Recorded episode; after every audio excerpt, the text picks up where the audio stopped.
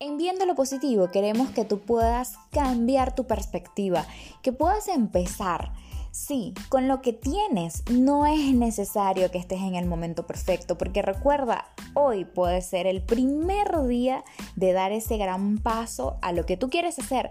No esperes más y conéctate con nosotros para que puedas conocer historias que se van a conectar con la tuya, para que puedas conocer personas que han dejado una huella. Y qué mejor que dejar una huella positiva. Sigue viendo lo positivo aquí con G. Armas Castillo.